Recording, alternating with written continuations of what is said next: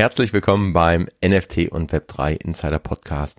Heute geht es um das Thema E-Commerce. Denn ich bin mir sicher, auch du hast schon mal im Online-Shop oder bei Amazon etwas gekauft, dir zuschicken lassen und genau um dieses Thema geht es heute. Wie verändert sich eigentlich das ganze Thema E-Commerce mit dem Web 3 im Web 3? Was ist heute möglich? Was wird zukünftig möglich sein? Und wo gibt es vielleicht auch heute Probleme oder Herausforderungen, die man lösen kann?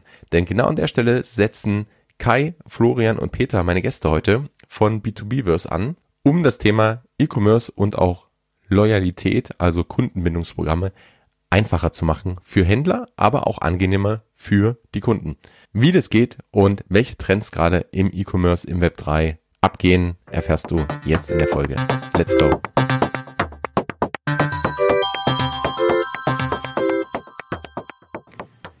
Welcome back beim NFT und Web3 Insider Podcast. Ich habe heute Kai, Florian und Peter zu Gast von B2Bverse und wir sprechen über ein eigentlich ganz spannendes, aber riesengroßes Thema, nämlich das ganze Thema E-Commerce, wie sich das eigentlich verändert und was auch so im Bereich Loyalty passiert. Doch bevor wir da reinstarten, vielleicht gebe ich mal die, das Mic an, an die Runde weiter und würde euch bitten, einfach mal ein kurzes Intro, wer ihr seid, was ihr so, so macht oder gemacht habt und ähm, dann gehen wir danach in die Themen rein. Äh, ich mach's kurz, ich, ich bin Kai, ich äh, wohne in Hamburg. Ich, ähm, mein Hintergrund ist so, dass ich aus dem, aus dem, aus der Strategieberatung komme. Also ich habe ganz klassisch irgendwie dieses Business School, BWL, VWL und dann fünf Jahre Beratung gemacht mit Fokus auf ähm, mit Fokus auf äh, Finanzdienstleister und dann gerade auch ähm, Payment-Unternehmen. Das habe ich zusammen mit, mit Flo gemacht, haben wir uns auch kennengelernt. Und ähm, komme daher auch so auf der einen Seite so theoretisch immer natürlich an, den, an, den, an das Blockchain-Thema ran. Also ich habe recht früh irgendwie theoretisch Exposure dazu gehabt. Ähm, aber für mich war das eher immer so eine, so eine Übung von wegen, okay, das ist irgendwie Zukunftsmusik, das ist so eine super interessante Technologie, das wird es könnte potenziell alles disrupten, aber das dauert noch. So, das war immer so meine, meine, meine, meine Sicht drauf. Ähm, genau, und dann eben, aber dann in 2021 kam bei mir so der Punkt, wo ich dann so gemerkt habe, okay, das ist tatsächlich interessant, das ist eine super spannende Technologie.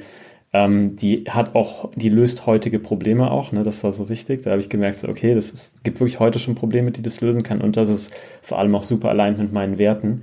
Und ähm, genau, und so kam es dann eben auch zu BTBverse. Ne? Also Flo und ich waren halt, haben halt zusammen gearbeitet, wir haben viel gebrainstormt, haben dann auch, ähm, waren immer auf einem Level in der Beratung, haben zusammen dann auch mehr oder weniger gekündigt als zur gleichen Zeit und dann eben diese Idee verfolgt.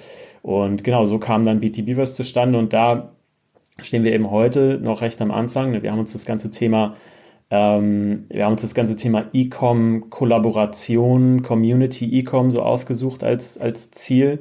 Ähm, und da bauen wir eben mit BTBverse, wir sagen so, das, das Operating System für äh, Community-Centric ähm, E-Commerce. Also das ist so die, das ist so die große Vision, ähm, die wir mit äh, BTBverse verwirklichen wollen. So das kurz zu mir. Genau, und ja, genau, ich mache das Thema, das Thema Growth. Ähm, wir haben uns so die drei Ressourcen aufgeteilt. Also wir haben eine, äh, Flo macht Produkt, Peter macht Tech und ich mache so ein bisschen das ganze Growth. Uh, talking to Customers, also ein bisschen das, das, ähm, das Gesicht so Richtung Händler. Ich mache mal weiter. Ich glaube, ich kann es nämlich schnell machen, weil bei mir sehr viele Dinge gleich sind wie bei Kai. Ich bin Florian. Wie Kai gesagt hat, ich mache bei uns jetzt Produkt. War bei in meinem in meinem ersten Leben nenne ich es mal äh, auch Strategieberater. Mein erster Kontakt mit dem ganzen Thema Krypto war so muss so 2015 gewesen sein. Ähm, da habe ich erstmal von diesem Konzept gelesen. Dann 2016 damals noch im Masterstudium ein Projekt dazu gemacht. Damals war so ein bisschen unser Urteil.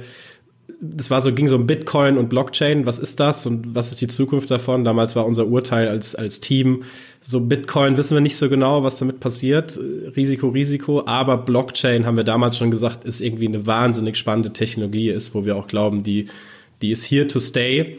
Und habe das Thema dann über die Jahre weiter beobachtet, aber jetzt durch meinen Job jetzt nie die Riesenexposure gehabt ähm, aber 2019, 2020 ging es dann wirklich los, wo auch mehrere meiner Freunde, so die smartesten Leute vor allem, gesagt haben, ähm, oder wo ich gemerkt habe, die sind da jetzt mehr engagiert, die mir da auch noch immer wieder Sachen geschickt haben, wo ich dann auch gemerkt habe, so hey, äh, äh wait a minute, äh, das ist besonders, das ist anders und wenn man ja einmal anfängt drüber nachzudenken, dann merkt man auf einmal, wie viel da eigentlich dahinter steckt und wie viel möglich ist. So, und das war dann auch irgendwann der Zeitpunkt, wo ich gesagt habe, ich habe eigentlich Lust, mich damit in meinem Beruf zu beschäftigen. Ähm, und, und in welchem Kontext äh, wusste ich damals noch nicht so genau. Mir war dann aber klar, irgendwann war meine Zeit der Beratung auch zu Ende.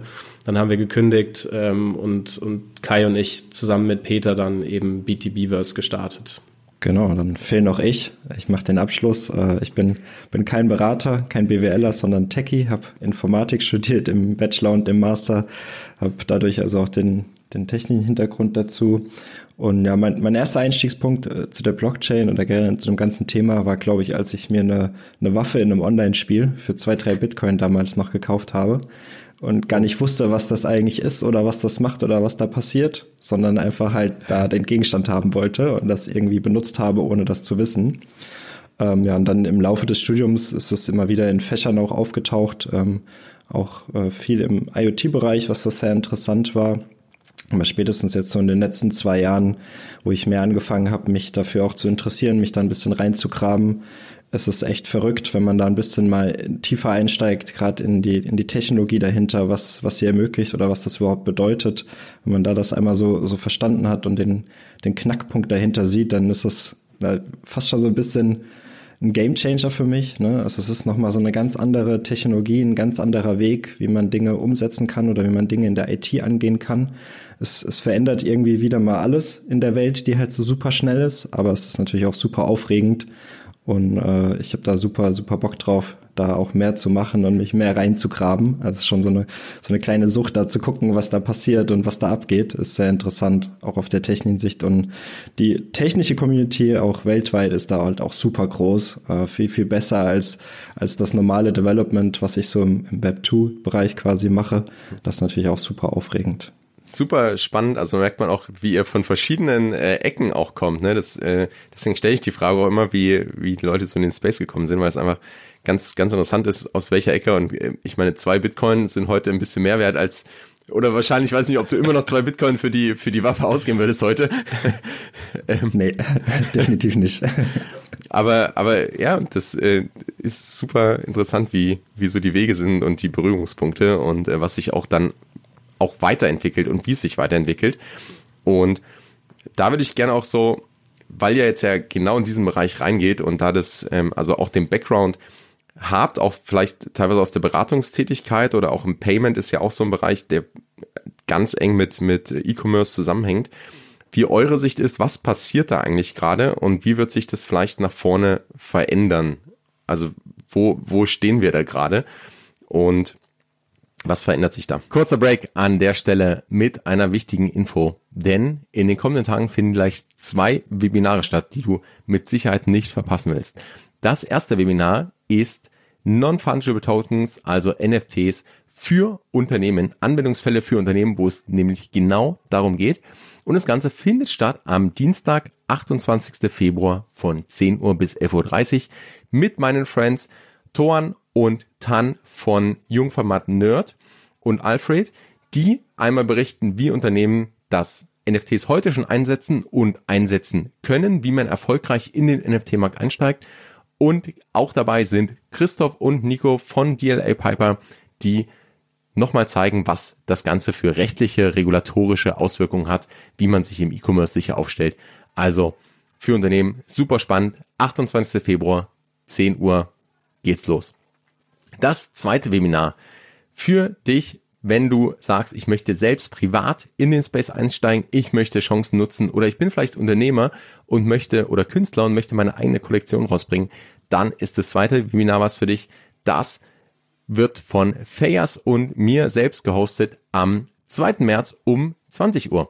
Und dort geht es um sieben Strategien, wie du dieses Jahr erfolgreich mit NFTs wirst und wir haben das, was wir auch in der letzten Podcast-Folge besprochen haben, mit den ganzen Trends, mit den Möglichkeiten mal etwas strukturiert und aufbereitet, so dass wir in sieben Strategien einfach dir etwas Handwerkszeug an die Hand geben, damit du in den NFT-Bereich einsteigen kannst oder dort einfach neue Strategien an die Hand bekommst, um erfolgreiche Trading-Strategien einzusetzen oder deinen eigenen Job vorzubereiten, damit du einfach so ein bisschen das Handwerkszeug bekommst.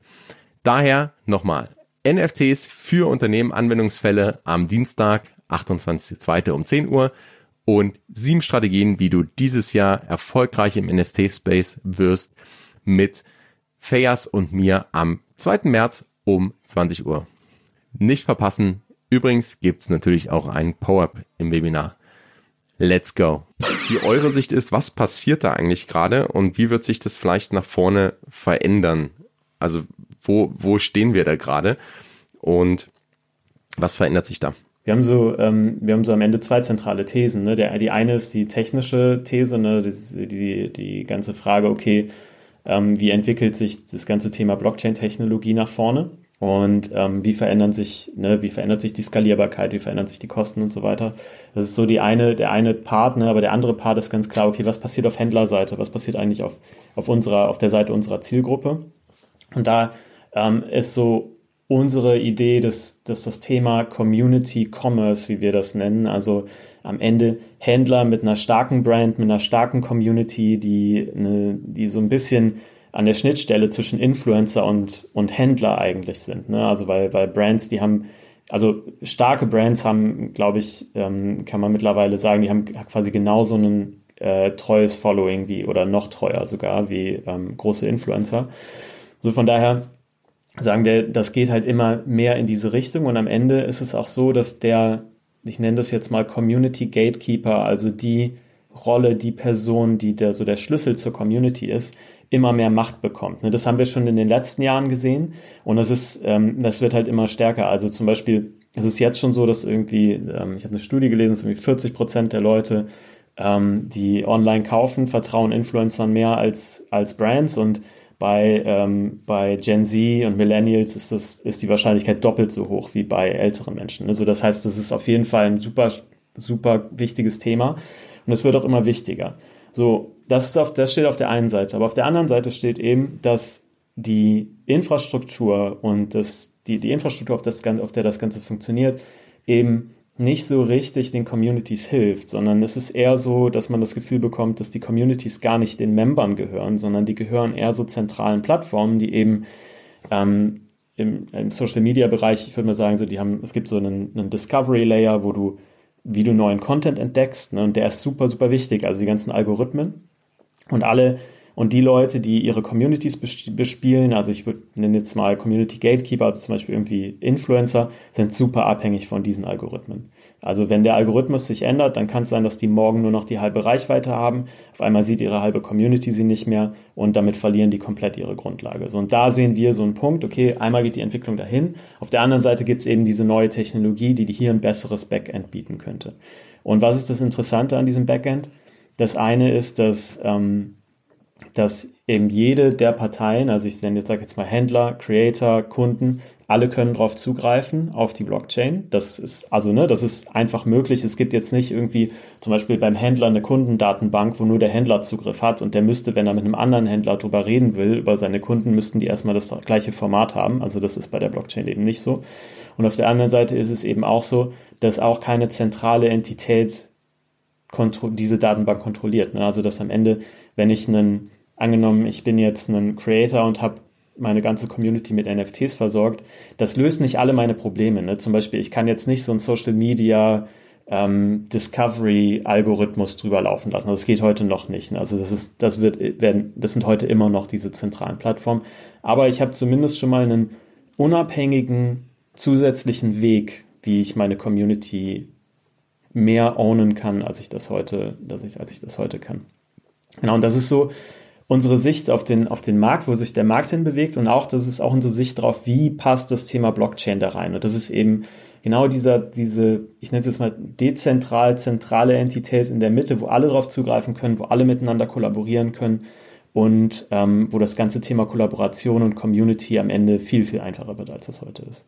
Wo seht ihr da vielleicht auch, also für den Händler ist, glaube ich, ganz klar oder auch für ja, die Seite, dass ähm, dass ich plötzlich eine ganz andere Beziehung erstens aufbauen kann, zweitens eine ganz andere Ownership über die Daten habe und eben nicht eine irgendwie große Plattform dazwischen, die eigentlich dann sozusagen die Daten besitzt. Wo seht ihr vielleicht auch die andere Seite, die Vorteile für die Community, also für den Einzelnen, der jetzt sagt, ich ähm, interagiere mit jemanden oder ich möchte etwas kaufen. Also wie ändert sich vielleicht auch diese Sicht? Wie ändert äh, sich so das, das Kaufverhalten der Person? Ähm, habt ihr da auch eine, eine Beobachtung oder eine These? Also, also ich glaube, wie sich das Kaufverhalten der Personen ändert, die heute schon in den Communities sind. Ich glaube, da ist, äh, wäre wär unsere These ganz klar, dass, also dass, dass die Leute aus anderen Gründen kaufen als früher. Ne? Es ist nicht unbedingt, dass man ein Produkt wirklich braucht, sondern es geht mehr um so Dinge wie, was stiftet mir Identität, was, was, ähm, was gibt mir Zugehörigkeit zu einer bestimmten Gruppe. Also auch da wird das Thema Community wichtiger aus unserer Sicht. Und passt das Thema NFTs da rein. Ähm, da hätte ich gesagt, na, am Ende eben genau das Gleiche. Ne? Hier kann ich nicht nur, ich kann, ich kann nicht nur ähm, quasi der Empfänger von dieser Community sein oder der Konsument, sondern am Ende habe ich auf der anderen Seite auch habe ich auf der anderen Seite eben auch ein, ein, gehört mir ein Stück davon. Ich glaube, diese NFTs, was die eben machen können, ist, dass du ein Stück Ownership deiner eigenen Community hast. Und das ähm, gibt, glaube ich, nochmal eine zusätzliche Identifikation, die jetzt ein bisschen anders ist, als wenn ich nur bei Instagram jetzt Follow klicke, zum Beispiel. Habt ihr da vielleicht so ein paar Beispiele, wo wir das heute schon sehen, also die, die Entwicklung? Also ich bin auch, ich sehe es auch so gerade in den Communities, ähm, und mit, mit dieser allein die, den digitalen Besitz, also Digital Ownership, dass ich jetzt Sachen auch besitzen kann, kann ich natürlich auch ganz anders damit umgehen. Also sowohl in, wir sind eh immer digitale, oder wir sind viel digitaler unterwegs als vor ähm, ein paar Jahren noch, als vielleicht unsere äh, Eltern, als irgendwie die, die Generation davor. Das Leben spielt ja immer mehr im virtuellen, digitalen Bereich und gleichzeitig verbinden oder wird dieser Bereich oder für, ja, gibt's dieses Fidgetal, ist immer so dieses Wort, ähm, aber werden letztendlich der reale Bereich und das reale Leben immer mehr verknüpft mit auch digitalen ähm, und da spielen für mich NFTs und das ganze Web 3 auch de, eine entscheidende Rolle, auch so ein bisschen die Schnittstelle. Habt ihr vielleicht auch Beispiele, wo wir das heute schon, schon sehen, genauso wie du es angesprochen hast, dass ich vielleicht gar nicht mehr nur eine Transaktion habe und eine transaktionelle Beziehung, wo ich einmal sage, ich kaufe jetzt A ähm, von Firma X und das war's. Und dann habe ich, dann ist gut und wenn ich nächstes Mal A brauche, kaufe ich bei Firma Y, sondern dass ich wirklich dieses, dieses Community äh, bezogen habe, dass ich die Entscheidung ganz anders treffe, dass ich auch Sachen natürlich aus anderen Gründen vielleicht kaufe. Ähm, ja, könnt ihr da ein paar Beispiele geben, vielleicht wo man es heute schon sieht und wo, wo man die Entwicklung auch so ein bisschen erkennt? Also, ich glaube, wenn wir in den Web3-Bereich gucken, ne, dann sehen wir natürlich diese starke Community-Identifikation. Ne? Also wenn wir diese ganzen NFT-Projekte zum Beispiel angucken, also das beste Beispiel ist eben der Board Ape Yard Club. Also wenn wir uns da die Community angucken, auch wie aktiv die auf Social Media sind, wie, wie die, die, wie eben die, die Brand pushen selber auch. Ich glaube, das ist ein, also es ist quasi selbsterklärend, da muss man quasi nur auf Instagram, also vielleicht heute ähm, äh, auf Twitter, da muss man nicht, da muss man jetzt heute vielleicht nicht mehr so wie in der Hochphase, aber das war ja schon krass, wie die diese ganze Community gepusht haben. Aber auch im, im Web 2-Bereich, also eine Zielgruppe, die uns jetzt eben ausgeguckt haben, ist das ganze Thema Street Labels und Streetwear. Auch da ist es so, dass man eine super, super treue Community hat und da hat man auch diesen Kollaborationsgedanken super viel. Ne? Aber wenn wir uns da zum Beispiel anschauen, wie die Brands miteinander kollaborieren und auch wie große Brands mit kleinen Brands kollaborieren. Ich glaube, das ist so eine ganz gute Analogie, die ich dazu mal gehört habe, ist das ganze Thema irgendwie Main Act und Support Act bei Bands. Ne? So, so funktioniert das ein bisschen, dass quasi sich so eine, zum Beispiel so eine etablierte Marke wie Adidas holt sich ein kleines Street-Label rein, die ihnen so ein bisschen den Coolness-Faktor geben und ähm, damit holen sie sich so die Cool-Kids rein. Auf der anderen Seite bekommt natürlich so eine kleine Brand, die keine Ahnung, äh, irgendwie äh, paar hunderttausend Follower auf Instagram hat, bekommt dann halt irgendwie den Reach von Adidas von einem auf einen anderen Moment und das ist natürlich für die auch ein Gamechanger. Ich glaube, da sehen wir das heute auch schon und auch auf der Kundenseite eben, wo Leute, wo Leute ähm, in diesem ganzen Bereich, die, die eben ihre Outfits auf Social Media teilen, die, ähm, die eben das auch ganz stark diese Brands nach außen repräsentieren, und ähm, ich glaube, das ist auch was, was, was auch so Player wie Instagram auch sehen. Ne? Ich meine, da gibt's ja jetzt auch schon die Möglichkeit, als, dass du als Creator deine, deine NFTs zeigen kannst. Und ich könnte mir vorstellen, dass es eben auch eben auch in die Richtung geht, ne? dass du, ob jetzt echt, echte Fashion, also oder digitale Fashion, dass du auch solche Themen da teilen kannst. Ich glaube, also ich glaube, dieses verschwimmt immer mehr zwischen Web 3 und Web 2, aber ich sehe das in, ich würde sagen, ich sehe das in beiden Gruppen eigentlich. Ja, finde ich auch ein super Beispiel. Also gerade oder auch den den Vergleich mit den mit den Bands, weil das ist ja auch diese Kollaboration ist ja ein, ein Kernelement und das macht ja auch so viel Sinn, wenn wir über Communities reden. Und ähm, dass sich dann auch, dass sich eigentlich die eine Seite das schon ein Stück weit erwartet und die andere Seite, ähm, also gerade auf der Unternehmensseite, auf der Brandseite, bei den Händlern, dass ich einfach diese Chancen plötzlich auch nutzen kann. Auf, ähm, vielleicht kommt da auch die Technologie ein Stück rein auf eine Art und Weise, die ich vorher vielleicht nicht so hatte oder die, die viel, viel, also es wäre ja auch möglich gewesen, vorher zu kooperieren, aber ähm, auf eine andere Art und Weise, auch mit ganz anderen vielleicht Datenschutzthemen, mit anderen technologischen Herausforderungen.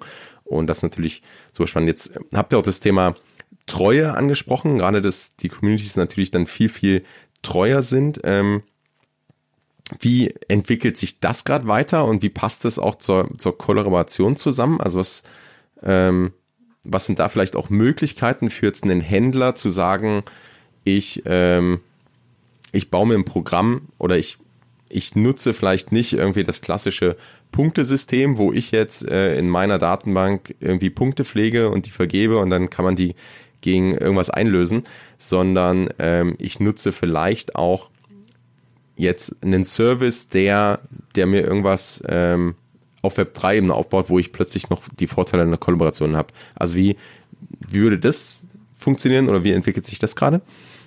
Ja, ich würde da mal übernehmen, Flo hier. Ähm, also du hast es schon angesprochen, das klassische Loyalty-Programm und vielleicht macht es Sinn, auch eine Minute über die Pain Points oder die Probleme mit denen zu reden, die wir sehen. Ähm, das klassische Loyalty-Programm funktioniert ja so, dass es A eindimensional ist, also es nur zwischen einem User und dem jeweiligen Händler. Und dann meistens gibt es irgendwelche Punktesysteme, ähm, die man, die man dann hat und man bekommt Punkte für verschiedene Aktionen. Und ehrlicherweise geht es zumindest mir oft, man versteht A nicht so richtig genau, für was kriege ich jetzt eigentlich Punkte und wie viel.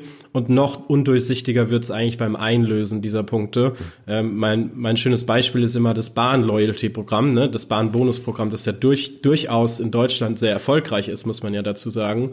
Ähm, und, und trotzdem ist es so, dass jedes Mal, wenn ich meine Punkte einlöse, dann kostet halt ein, ein, ein Ticket ähm, mit, mit Zugbindung, kostet dann, glaube ich, in der zweiten Klasse 1000 Punkte ähm, oder ein Upgrade in die erste Klasse kostet 500 Punkte und jedes Mal denke ich mir wieder so, hä, macht es jetzt eigentlich gerade Sinn, dass ich das, dass ich jetzt hier die Freifahrt löse oder ist es eigentlich ein, macht es gar keinen Sinn, weil es eigentlich ein schlechter Reward ist für, für meine Punkte so. Und wir glauben halt, dass, dass diese transaktionale Beziehung, äh, die man vor allem auch wiederum durch diese Discount-Codes sieht, ne, da ist wiederum mein, mein Lieblingsbeispiel Gorillas und Flink, die sich jetzt in den letzten Jahren, gerade wo das Geld auch wahnsinnig cheap war für die, also sich zu refinanzieren mit Venture Capital, die sich die Discount-Codes um die Ohren geworfen haben ähm, wo man halt auch merkt als Konsument, mir ging das klar so, so ich kaufe da ein, wo ich den Discount-Code habe, ja. ähm, aber wenn kein Discount-Code da ist und wenn ich mir nicht innerhalb von 20 Sekunden Google Search den Discount-Code finde, dann, dann bestelle ich halt beim Competitor oder woanders, ne?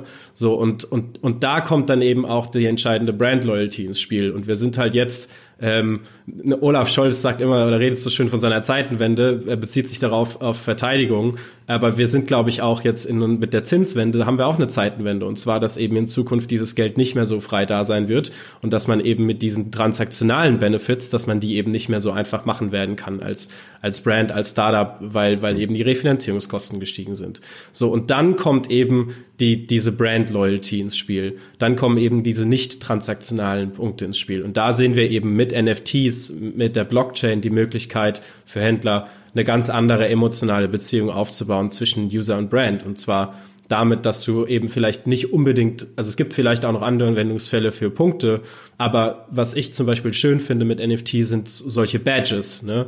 Also man gibt zum Beispiel bei einem gewissen Händler ein gewisse, gewisses Geld aus und bekommt dann so ein, als Überraschung auch so ein bisschen, ne, positiv behaftet, ein Big Spender Badge. Oder du bist oft im Store unterwegs und die Händler sehen das, dann bekommst du ein Frequent Visitor Badge oder sowas und dann kannst du das gamifyen. Und und, und dann besitzt eben der Kunde das. Ne? Das ist dann nicht so, dass es ein Login ist und diese Experience existiert nur auf Händlerseite, sondern sie existiert eben auch auf Kundenseite.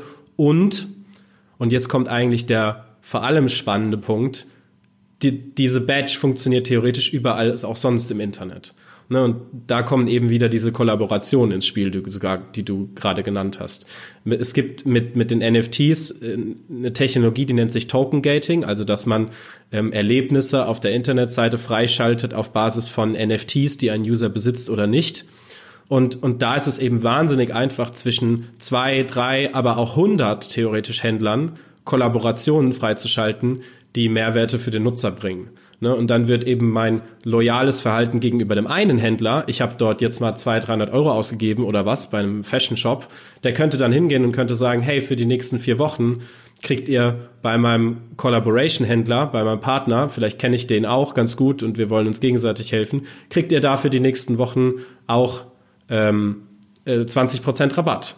So, und, und, und da, da kommt, glaube ich, so die game-changing User Experience raus. Ne? Und das ist für mich auch der Knackpunkt. Der Knackpunkt muss der sein, wenn die User verstehen, nicht nur wir, nicht nur die Händler vielleicht sogar, sondern die User müssen verstehen, was ist jetzt anders, warum ergeben sich für mich oder ich bekomme jetzt hier auf einmal mit einer Sache von Händler A, kriege ich auf einmal Benefits, Discounts, Free Delivery, ähm, ähm, äh, Sale, Private Sale, Early Sales, äh, kriege ich jetzt auf einmal Mehrwerte bei jemand anderem. Und ich muss gar nichts dafür machen, sondern ich muss einmal nur auf den Knopf drücken, mein NFT zeigen. Und, und das, ist, das sind, glaube ich, die Momente, auf die wir hinarbeiten müssen. Und wenn der User versteht, wo die Mehrwerte und, oder die Mehrwerte fühlt, ne, dann, dann kommt eigentlich diese ganze Web3 Magic ins Spiel. Ja, ich finde, es passt sehr schön zusammen, weil gerade dieses ähm, diese Brand ähm, Loyalty, die ich vielleicht eh schon habe, also wo ich sage, ähm, ich bin einer Marke treu, weil ich mich mit deren Werte identifiziere und weil die vielleicht coole Produkte machen und wo ich gar nicht vergleiche, äh, gibt's jetzt, also Streetwear war ja vorhin ein Beispiel, gibt's jetzt den Sneaker, gibt's den irgendwo anders und ich will einfach, ähm, ich habe dann eine gewisse Treue zu verschiedenen Labels und dann, dann bleibe ich auch da und mache auch keine große Market Research in dem Sinn. Ähm, und ich glaube, das zu kombinieren oder das, das auf der einen Seite ist ja so die Verhaltensänderung, die wir, die wir sehen oder wo auch mehr Brands hingeht, wo Brand Loyalty schon da ist. Und das kann ich jetzt natürlich ganz anders hebeln mit so Möglichkeiten. Ne? Und du hast auch Gamification angesprochen und das finde ich auch, also die, die Punktesysteme werden ja ganz oft damit gleichgesetzt, aber im Grunde habe ich ja da keine Gamification-Elemente, sondern es geht einfach nur darum, irgendwie Geld auszugeben, Punkte zu sammeln. Oder selbst bei Badges bin ich da manchmal, also nicht so überzeugt von dem System. Also wenn ich bei Audible irgendwie viel, viel höre und dann irgendwelche Badges bekomme, also reizt mich das jetzt noch nicht, da irgendwie zu sagen, oh, ich höre jetzt nochmal irgendwie ein extra Buch, äh, weil ich jetzt dann irgendwie ein anderes Badge bekomme. Aber ich glaube, es wird halt spannend, wenn man diese Badges dann auch einsetzt. Also man kann es halt anders lösen als mit Punkten, auch auf eine kommunikativ auf eine ganz andere Art und Weise. Und man kann es dann, wie du gerade gesagt hast, ja, Flo, ähm, man kann es dann ganz anders einsetzen und kann das halt nutzen, um dann auch so ein bisschen Gamification reinzubringen. Also wo die, die Leute schon dann Lust haben, einfach dann mehr zu interagieren, gar nicht mal mehr zu kaufen unbedingt, aber einfach mehr zu interagieren, ähm, weil ihnen das Spaß macht und weil ihnen der Prozess Spaß macht und nicht, weil am Ende 300 Punkte mehr auf dem Konto sind, die ich dann, äh, wo ich dann genau diese Überlegungen haben muss, äh, ist das jetzt ein guter Deal, wenn ich die jetzt für einen Kaffee einlöse oder nicht? Aber ich kann halt mit Badges dann sagen, hey, ich bestimmten Teilen der Reise teilgenommen und krieg dafür vielleicht irgendwo was, was mich eh interessiert. Ähm, und das sind natürlich, das wird natürlich super spannend, wie sich das dann, dann entwickeln wird, wie sich das ausspielen wird. Aber ich sehe da auch äh, ein großes Potenzial und man, man sieht eben jetzt schon die, die Grundzüge, wo es hingeht. Wir sehen ja auch schon, auch schon im E-Commerce, wie die großen Player, also nicht nur Instagram, wo man jetzt NFTs darstellen kann, aber wo auch wir wirklich schon im E-Commerce das sehen, wenn, wenn zum Beispiel Shopify auch sagt, hey, wir bieten schon in irgendeiner Form einen, einen Wallet Connect über Partner an.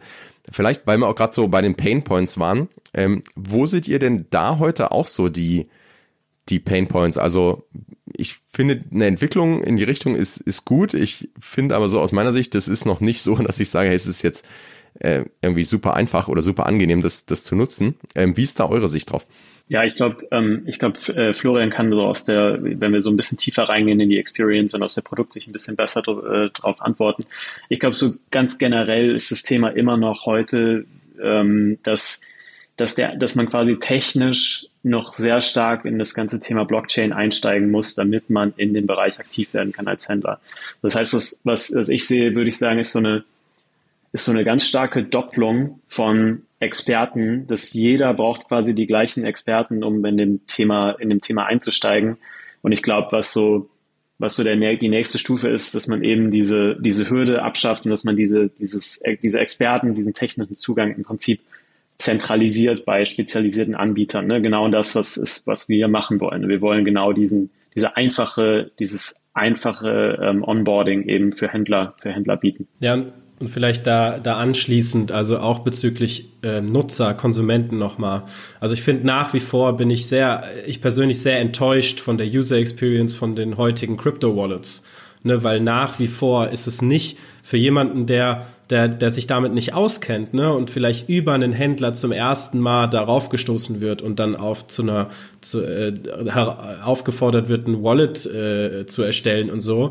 Da gibt's natürlich schon Dienste, die das einfacher machen, ne, zum Beispiel äh, Magic Link oder so, die, die machen das mit E-Mail-based Signed Up und so. Aber trotzdem, die, die ich habe schon die, den Anspruch an die an die an die Wallets dass das noch deutlich besser wird. Und ich glaube, das wird auch deutlich besser werden. Ne? Da arbeiten sehr, sehr viele smarte Leute mit sehr gutem Funding dran, diese User Experience zu bessern. Aber uns muss schon auch bewusst sein, dass auch dort noch Verbesserungspotenzial ist. Das ist so ein bisschen die User-Seite. Und dann Kai hat es schon gesagt, auf, auf der Händlerseite ist es eigentlich noch krasser, weil ähm, heute ist es halt so, wenn du jetzt als Händler, gibt es eigentlich zwei Möglichkeiten. Entweder du, du lernst dir das alles oder bringst dir das alles selbst bei. Und damit meine ich jetzt, wie funktioniert Blockchain? Wie mache ich einen Smart Contract? Ähm, wie code ich den? Äh, wie bilde ich die Logiken ab, äh, die wir abbilden müssen, damit der, der NFT dann eben gemintet wird, wenn wir das, wenn wir das wollen, ne, wenn das unserem Use Case entspricht, dann, wie gesagt, wir haben schon über das Token Gating Produkt gesprochen, also wie stelle ich dann auf meiner Website sicher, dass eben die Benefits äh, für die richtigen User freigeschaltet werden, für die anderen nicht. Ähm, das könnte theoretisch jeder selbst bauen.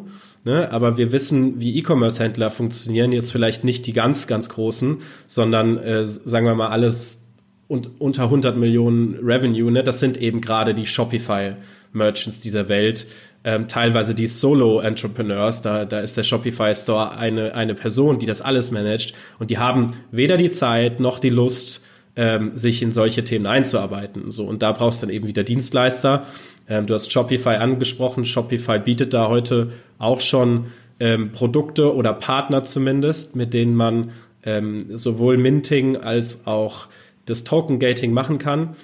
Ähm, da ist aber unsere Erfahrung auf, auf Basis auch von unserem Research, dass es da einfach noch keine einzige, und das finde ich für Shopify schon ähm, bemerkenswert, keine einzige App gibt, keinen einzigen Partner gibt, der das aus unserer Sicht wirklich gut und kundenfreundlich macht. Also da gibt es keine einzige App, wo, wo man ohne großes Blockchain-Knowledge durchgeführt wird, wo einem das spielend und ja, kinderleicht erklärt wird, wie es funktioniert und wo man es dann auch vielleicht in maximal äh, ein paar Tagen, bestenfalls Minuten bis Stunden auch selbst durchführen kann.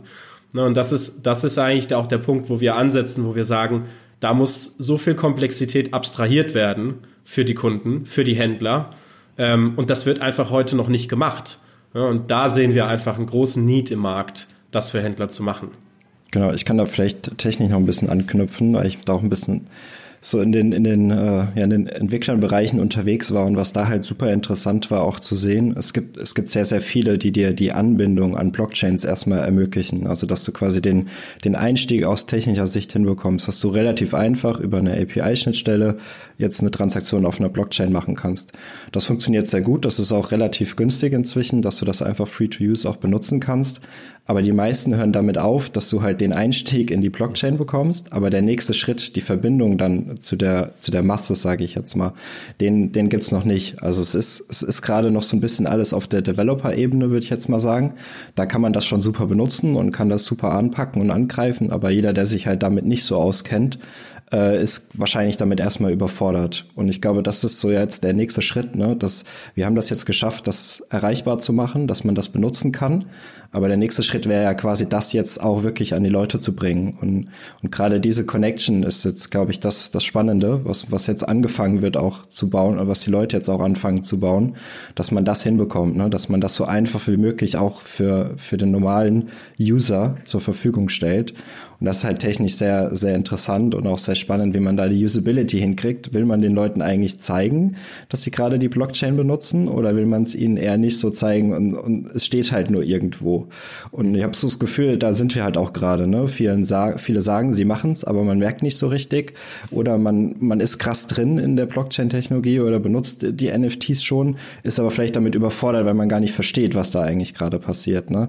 Und, und ich glaube, das ist so ein bisschen auch aus der technischen Ebene den, den Switch, den wir hinbekommen müssen, dass das so einfach ist, wie, wie quasi die Social Networks damals zu benutzen, die da, die die Revolution geschaffen haben. Ja, finde ich äh, sehr gute Analogie, sehr gutes Beispiel auch. Und ähm, ich würde auch sagen, wir sind gerade da, also das merkt man an ganz vielen Stellen und man redet ja immer so schön über die, die Mass Adoption, aber die kann halt nicht kommen in einem mit User Interface, die wir jetzt haben, ja, also sowohl bei den Wallets als auch, ähm, glaube ich, als wenn ich mich als Händler irgendwo connecten will, ähm, also das ist alles noch noch sehr, sehr technisch und ich glaube, es gibt einen, also auch so vielleicht die Leute, die jetzt schon drin sind, die kommen damit super klar, die gewöhnen sich dran, die fallen aber auch dann regelmäßig auf irgendwelche Scams und Hacks rein, weil ähm, vielleicht nicht ganz klar ist oder weil sie jetzt nicht den Smart Contract auditen können, jedes oder wollen, jedes Mal, wenn sie sich connecten. Und ich glaube, das sind ja alles so Sachen, wo wir, äh, wo es, wo es viel, viel einfacher werden muss. Also sowohl wie gehe ich mit Wallets um, als auch wie nutze ich,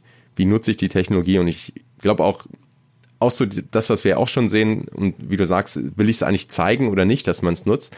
Ähm, ich sehe auch schon die Tendenz gerade, dass beispielsweise bei Starbucks oder, oder Reddit, dass, dass es gar nicht mehr so im Vordergrund steht, hey, das ist ein NFT, hey, das ist Blockchain, sondern das ist halt einfach ein Technologielayer drunter und es geht darum, was du für Vorteile damit haben kannst, ne? Und dann, dann muss es halt für den User so einfach sein, dass der, dass der die Vorteile genießen kann, ähm, und, und auch hat und vielleicht auch, wenn er da irgendwie tech-savvy ist, tiefer reingehen kann, aber dass es nicht muss oder gerade vielleicht auch gar nicht wissen will. Und das ist natürlich spannend. Ähm, wo setzt jetzt auch B2B-Verse da, da genau an? Also wie, ähm, wo seht ihr da einen guten Punkt, um anzusetzen und wie sieht vielleicht auch eure Lösung aus? Und ähm, wer ist denn auch vielleicht so ein bisschen der, der ideale Kunde für euch? Ja, also wer, wen, wen sprecht ihr an, wem helft ihr? Also für uns ist es ähm, ist der, ist der Ansatzpunkt, der natürliche Ansatzpunkt ist, ähm, wir, wir sehen so ein, wir sehen eigentlich so ein Dreieck ne, zwischen Konsument, äh, ich nenne es jetzt mal Creator und, und Händler eigentlich in den Communities. Und ähm, ich meine, wir sind jetzt ein Team von drei Leuten, so das heißt, wir werden jetzt nicht alle enden gleichzeitig, wir können jetzt nicht gleichzeitig eine Wallet bauen, eine Creator-Lösung und eine Händlerlösung, so und deswegen mussten wir uns eigentlich eine aussuchen jetzt als allererstes. wir haben uns entschieden, da auf die Händler zu gehen. Ähm, der Grund ist, ähm, der Grund ist so mehrteilig. Also auf, auf der einen Seite ist es natürlich so, dass wir durch unseren Hintergrundhändler gut kennen. Ne? Das ist so ein Thema, wo wir so Go-to-Market mit Händler, äh, mit Händlern als Ziel, das haben wir halt schon gemacht in unserer, äh, in unserem, sag ich jetzt mal vorherigen Leben. Ähm, das ist so der eine Grund. Und der andere Grund ist aber auch der, dass wir, ähm, dass wir auf Händlerseite auch, auch Potenzial sehen, das in so einem, ich nenne es jetzt mal einem Singleplayer-Modus anzufangen. Ne? Also weil mhm. am Ende, wir reden hier ja über ein Netzwerk, wir reden über Kollaboration, wir reden über ganz viele Parteien, die miteinander ähm, kooperieren. Und es wird erst dann interessant, wenn es eben auch viele Parteien sind. Aber ähm, wir haben uns jetzt eben überlegt, wir gehen auf die Händler, weil erstens, weil es im, im Singleplayer-Modus auch klappt und zweitens, weil wir eben auch eine Chance sehen, wenn wir auf so ganz engagierte kleine Communities gehen. Also wir nennen das immer so, so Sub-Communities oder Meta-Communities und da haben wir uns eben jetzt an, angeschaut. Wir gehen jetzt erstmal auf Street-Labels, auf Streetwear-Brands. So, das ist unser, unser, unsere Zielgruppe jetzt gerade, weil die eben heute schon sehr viel kollaborieren für die ist das Thema Loyalty ähm, interessant, weil die eine super engagierte äh, Zielgruppe haben und gleichzeitig ist das Thema Multiplayer-fähige Loyalty eben auch interessant. Ne? Also die für die ist es schon interessant zu sagen, ich baue jetzt ein Loyalty-Programm, dann kann ich mit einem oder zwei anderen kombi äh, das kombinieren und mit einem oder zwei anders, anderen kollaborieren. Da wird es halt sehr, sehr schnell interessant und da können wir sehr schnell so eine, so eine sehr coole Wirk Wirkung entfalten. So, ähm, also das zu der Frage, ne, wo setzen wir an? Das sind Händler und das sind Händler in, in, in kleinen, engagierten Communities mit starker Identität. Und, ähm, und was bauen wir? Genau, wir bauen am Ende, wir, wir bauen am Ende eine, ich nenne das ja mal eine modulare Loyalty-Lösung für diese Händler. Ne? Also wir sehen Loyalty eigentlich in diesem Web3-Bereich als, als, ein, als ein dreiteiliges Produkt. Da kann Florian noch mal ein bisschen mehr drüber reden, aber am Ende haben wir einmal NFT-Issuing, also der, der die NFTs verteilt. Wir haben NFT Acceptance, das ist der, der die Utility gibt. Das kann der gleiche sein, muss aber nicht. Und dann gibt es eine Logik dahinter, welche Events ähm, triggern einen NFT-Drop, welche Events triggern oder welche NFTs triggern welche Utility, was passiert dann im Shop-System. Und da, das nennen wir so, das nennen wir Templates, die das Ganze miteinander verbinden. Und erst mit diesen Templates wird am Ende ein Loyalty-Programm draus. Ne? Und das kann, das kann mit einer Marke sein, das können mehrere Brands sein. Ähm, genau. Und das ist so, das wäre so, dass das so das erste Produkt, was wir bauen. Im Endeffekt zwei, zwei Komponenten und eine Logik, die drüber geht und das Ganze miteinander verbindet. Mhm. Ja. Also ich glaube, wichtig ist auch zu verstehen, da haben wir echt ein bisschen drüber nachgedacht, wie wir es bauen, ne? weil es muss ja einerseits simpel sein und, und wenn jemand will, soll er auch mit uns innerhalb von wenigen Tagen starten können.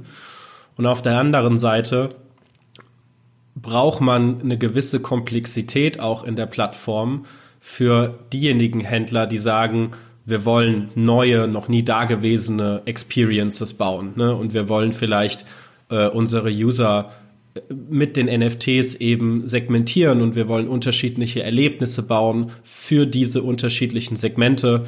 Ähm, beim, der eine kriegt dann Early Access beim nächsten Drop, der nächste bekommt vielleicht einfach Access zum Exclusive-Bereich auf der Website, der dritte kann nur ein spezifisches Produkt freischalten. Ähm, der, der vierte bekommt bei einem, bei einem nächsten Händler Rabatte und so, ne? Also du, kannst da relativ schnell in eine sehr große, beliebig große Komplexität aus, ausschweifen. So. Und das ist so ein bisschen auch das Spannungsfeld, in dem wir uns ins bewegen. Einerseits soll unsere Plattform so flexibel und so powerful sein, dass wir auch komplexere ähm, Logiken abbilden können, weil einfach dann die, die, die besonderen Erlebnisse rauskommen. Auf der anderen Seite soll die Plattform die Möglichkeit bieten, Plug and Play, auch wenn jemand sagt, ich will einfach nur Loyalty. Und ich finde es geil, dass es per NFT geht und es ermöglicht mir in Zukunft ähm, viele Wege, die ich mit einem klassischen Loyalty-Anbieter nicht, nicht gehen kann, dann soll der auch einfach super schnell, ich mache jetzt mal ein Beispiel, Bronze, Silber, Gold äh, äh, Status einführen können und, und soll das Plug and Play bei uns machen können. So. Und, und, und da, darauf spielen eben diese Templates, diese Loyalty-Templates ab, die, die Kai genannt hat. Das heißt, wir bauen oder wir haben einerseits die Funktionalität, NFTs zu minden für, bei irgendwelchen Trigger-Events ähm, sei es eine Anmeldung im Online-Shop generell, sei es Sign-up zu Newsletter, sei es jemand kauft ein spezifisches Produkt, sei es jemand spendet äh, eine gewisse Schwelle an Geld, sei es man visitet den Store äh, äh zehnmal in den letzten drei Monaten oder so. Also was auch immer es da gibt, ähm, können Trigger-Events sein für eben das Minting von NFTs. Das ist die erste Komponente. Und die zweite Komponente ist eben äh, die, diese Utility-Komponente. Also, dass man Logiken hat, nach denen man sagt, jemand, der dieses NFT mit diesen Charakteristika hat, also Charakteristika könnte zum Beispiel sein, hat mehr als zehnmal den Shop in den letzten drei Monaten äh, besucht, der bekommt dann die folgende Experience in meinem Online-Shop. Ne? So, und wenn man diese zwei Sachen, die braucht man immer zusammen, weil wir finden, erst dann wird ein Schuh draus. Wenn man nur NFT-Minting macht, aber es gibt dafür keinen Mehrwert, dann fragt sich ja der User auch so, hä, okay, dann habe ich jetzt ein Bildchen in meiner Wallet, verstehe ich nicht, gucke ich nicht mehr rein. So. Ne, das heißt, das alleine funktioniert nicht. Ähm, es muss immer gleichzeitig den Mehrwert dafür geben und deswegen brauchst du eben diese zweite Komponente, also NFT Minting und mhm. Utility Controller und, und da und dann diese Templates, von denen wir gesprochen haben, das sind quasi einfach nur Presets für beides. Also einfach, wo du sagst, dieses Preset, Bronze, Silber, Gold Programm, mintet einfach in dem Moment Bronze, in dem Silber, in dem Gold und, mhm. und Bronze bekommt 10% Discount, Silber bekommt 15%, Gold bekommt 20% Discount. Ne? Jetzt mal ganz vereinfacht veranschaulicht. Ähm, da, das, das ist eben das, wo wir glauben, äh, da, damit macht es für Händler Sinn. Finde ich sehr spannend, gerade auch so der, also so insgesamt, was, was wir jetzt über so das Gespräch besprochen haben, also wo ihr die Trends seht, wo ihr auch die klaren Probleme und Painpoints heute seht und dann sagt, hey, das gleichzeitig sehen wir auch da viel Potenzial und bauen jetzt eine Lösung, die es einfacher macht. Und ich glaube, ähm, die es gibt einige da draußen, die vielleicht mehr machen wollen, als sie es heute können, weil sie einfach entweder den, den technischen Background nicht haben oder nicht die Zeit, sich da tief reinzuarbeiten. Und es ist eben noch nicht so einfach. Von daher vielleicht jeder, der ähm, Online-Shop hat oder heute im E-Commerce unterwegs ist und sagt, hey, ich wollte schon immer was ausprobieren. Ähm, und äh, habe aber keine Zeit mich jetzt oder will nicht mich drei Wochenenden lang äh, da durch äh, wühlen und zu gucken, was ich machen kann. Ähm, der kann sich ja dann vielleicht direkt an euch wenden. Also die Links packt man natürlich in die Show Notes und ähm, oder vielleicht auch nochmal die die Frage, wo wo findet man euch, dass man es auch nochmal so im, im Audio hat und gleich eingeben kann.